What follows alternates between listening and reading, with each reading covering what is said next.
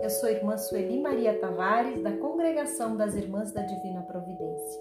Quero convidar você a rezar conosco a oração de Nossa Senhora da Divina Providência. Ó querida e bondosa Mãe, tens o coração sempre aberto para acolher teus filhos e filhas nesta época tão cheia de contradições e sofrimentos. Há tanta gente que precisa de ajuda.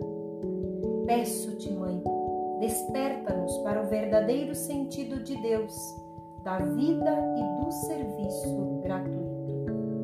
Ajuda-nos a descobrir o caminho que devemos seguir. Queremos aprender o teu jeito de viver e seguir Jesus Cristo, servindo aos irmãos e irmãs, especialmente os mais necessitados.